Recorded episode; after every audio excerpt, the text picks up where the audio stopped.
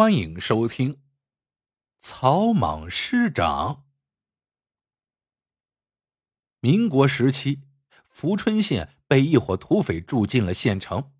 不久，有一队士兵打过来，一场鏖战，土匪落荒而逃，部队浩浩荡荡的开进了城里。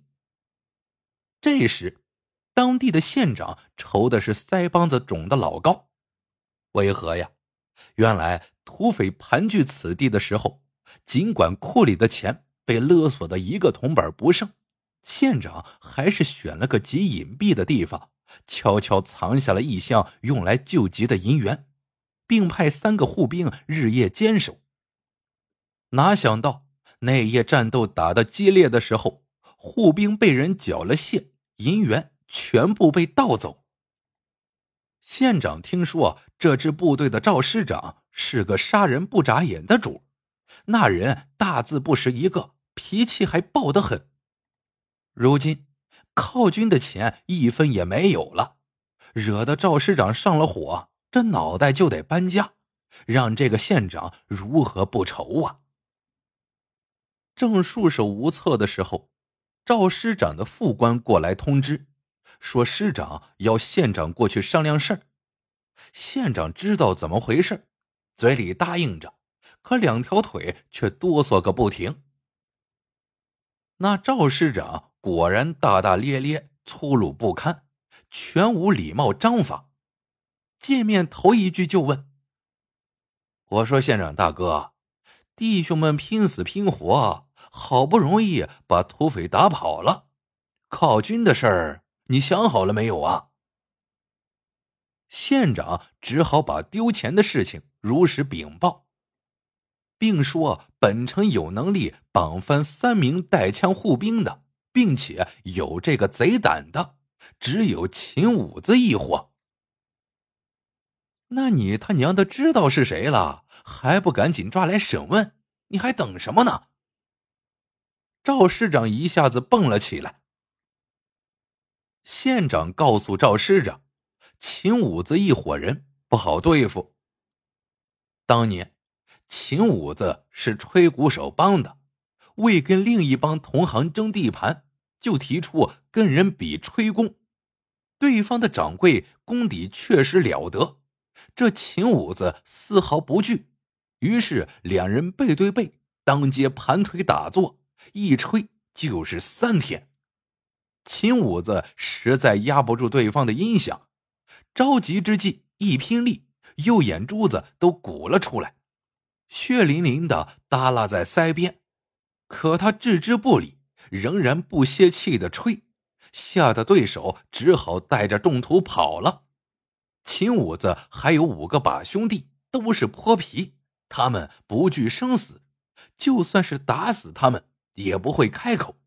那银元被他们抢了去，恐怕永远找不回来了。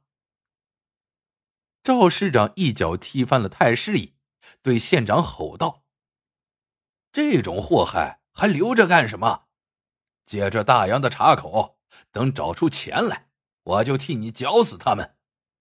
县长大哥，你马上安排人去教场钉六只木笼子，笼中间要间隔十几丈。”囚犯互相看得见，却听不清对方说什么。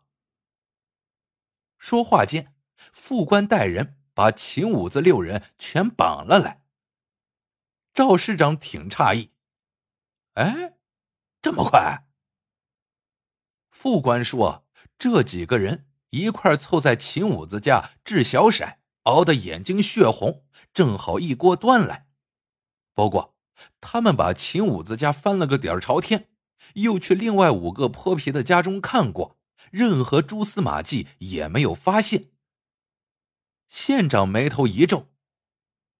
按常理，他们做了案，应当分散开来回家睡觉才是，怎么会在一起呢？不想赵市长却不屑的一撇嘴：“回家睡觉。”那样的话，你县长就把案子破了，还要我干什么？如今听得见大洋的响声了，看本市长如何取回来。疑犯被押到堂前，并排跪下。赵师长不客气的高居上座，把惊堂木一拍，厉声喝道：“昨天夜里你们做的好事还不快快从实招来，免得皮肉受苦！”泼皮们异口同声，都说昨夜喝了点酒，六个人聚到一块打小骰戏耍，稀里糊涂的就被抓了来。县长和副官。强忍住不敢笑出来。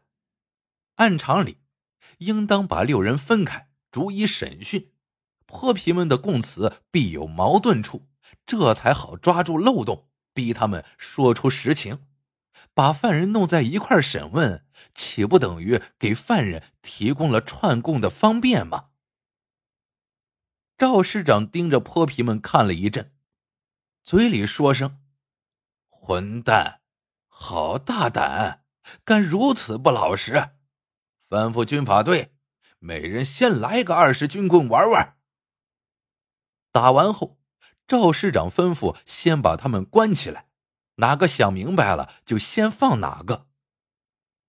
这六个泼皮被关进了教场的木笼里，旁边有卫兵把守，不许任何人靠近。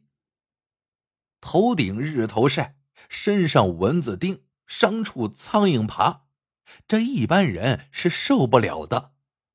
可这六个泼皮真是名不虚传，晒得昏死过去，没一个吭声的。大家急得直跺脚。可赵师长只当没看见，把副官叫到身边，如此这般的吩咐了一遍。下午，副官骑马来到教场。从第一个笼子看起，挨个问。说出赃物所在，就有酒肉招待。你不想说点什么吗？问了一圈，六个泼皮都是一声不吭，气得副官跺着脚，哇哇大叫一阵，垂头丧气的走了。太阳落山，副官又来了，还是那套话，唯独到了老三那个笼子前。多待了一阵问完后没跺脚，没吼叫，骑着马唱着戏曲离开了。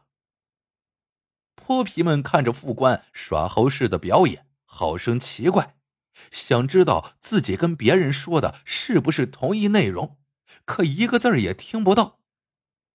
为什么单单在老三的笼子那儿多待了一会儿呢？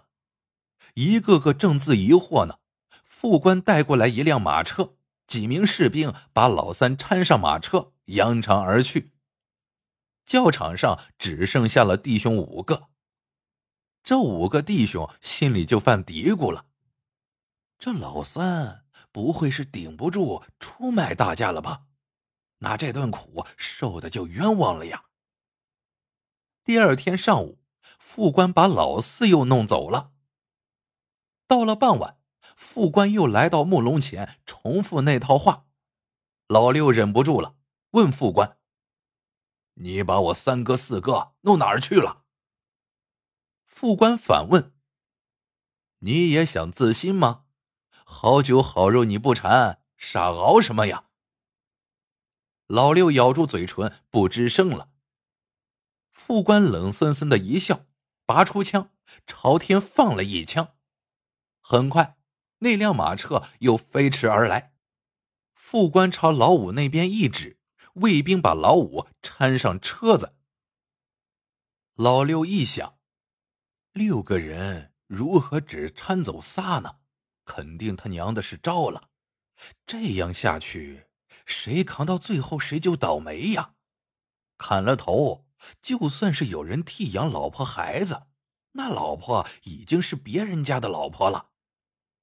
于是，老六就哀告：“老总，我想自新。”结果，老六一到大堂就竹筒倒豆子，一口气全招供了。原来，看管那箱银元的班长也是个赌棍，跟秦五子混得很熟。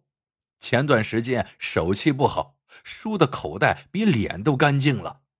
那班长就跟秦五子设了个苦肉计，趁两军激战的当口，由他配合，让秦五子几个连他一同绑倒，然后将大洋挖出来抬走，藏在秦五子家中粪缸的下面。审讯完，赵市长吩咐：“问问他想吃什么，喝什么，找答应的准备。”卫兵去买回酒肉，让老六大吃大喝一通，然后师长又吩咐：“去，把另外两个也带回来吧。”县长见赵师长如此破案，而且真的很有效果，不由得目瞪口呆。赵师长见状，得意洋洋的问县长：“你读过多少书啊？”“呃。”卑职四书五经六艺，天文地理。这县长呀是晚清进士，民国初的时候，地方上大都沿用的是旧官吏。赵师长一昂头，不屑的说：“回去告诉你家子孙，书念多了比屎还贱。本师长。”总共就听过一段木板大鼓三国，就学会借用他一招，说是那个曹操使离间计，挑拨马超跟他那个叔叔的关系。只不过是在阵前跟叔叔说几回无关紧要的悄悄话，就引起了马超的猜疑。这马超是个大将，比本师长军衔高得多吧？他都受不住，何况区区蠢贼？本市长就是这么离间他们。对了，马超那个叔叔啊，叫马岱。呃，师座。县长忍住笑，纠正道：“呃，马岱是马超的堂弟，那个叔叔叫韩遂。”赵师长愣了一下。韩什么？算了，我管他姓甚名谁，找回大洋来才是真本事。副官鼓了鼓勇气，不敢请教长官，您老人家听说六个泼皮聚一块赌博，怎么不经审问就断定他们是做了案呢？哼，那还用说？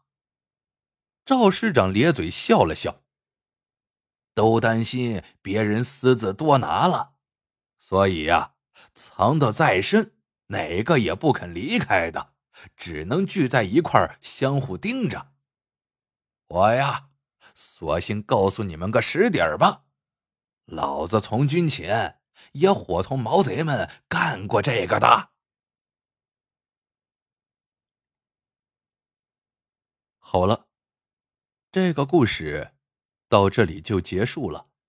喜欢的朋友们记得点赞、评论、收藏，感谢您的收听，我们下个故事见。